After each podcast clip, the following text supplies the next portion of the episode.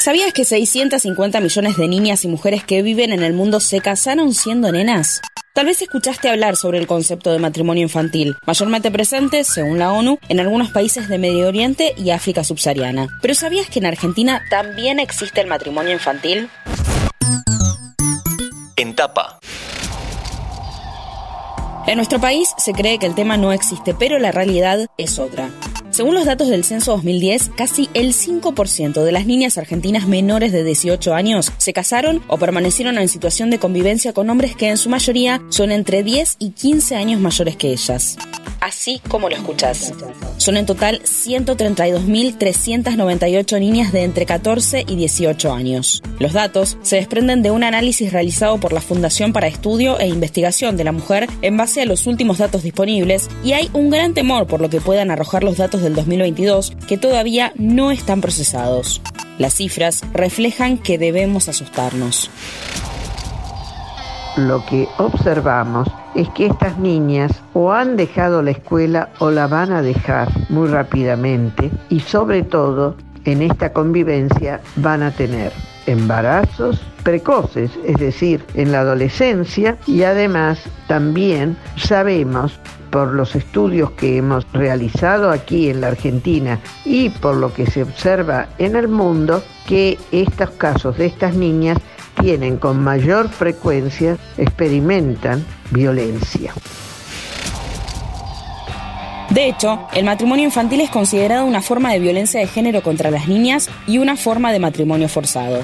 Los derechos que se vulneran en esa situación son muchos.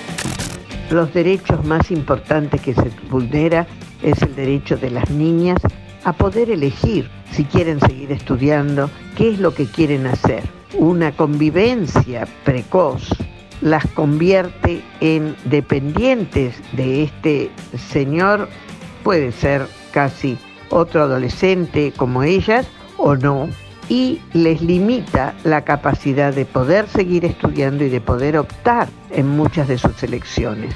Y la principal es qué van a hacer a futuro, porque desde ya van a dejar de estudiar y entonces pasan a ser cuidadoras de un hogar con hijos y demás.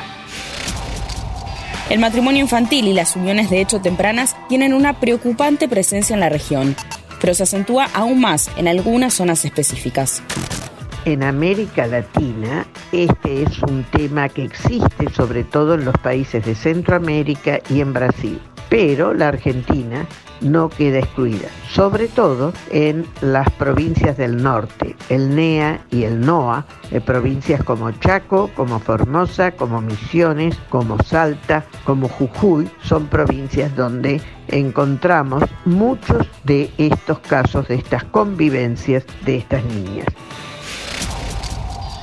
En general, la mayor cantidad de los casos se dan en sectores de mayor vulnerabilidad económica y social. Según explican desde FEIM, los mandatos culturales y ancestrales que todavía existen en muchas provincias, así como los roles de género estereotipados, contribuyen a que en algunas regiones se naturalicen más estos matrimonios o uniones a edades tempranas. Tenemos que tomar conciencia, promover que puedan elegir esas niñas si quieren realmente esas convivencias o no, para qué, para poder decidir cuál va a ser su futuro, porque ese es el aspecto más importante, que no pierdan esa capacidad. Y en ese sentido, el que continúen en la escuela y que haya una escuela que sea amigable y se ocupe de atraerlas, de acompañarlas y de no abandonarlas es muy importante. Hasta ahora vemos que eso no lo hace.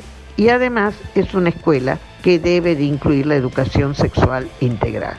Y una de las cosas que observamos es que muchas de estas provincias donde están los índices más altos o las localidades, la ESI, la educación sexual integral, no existe.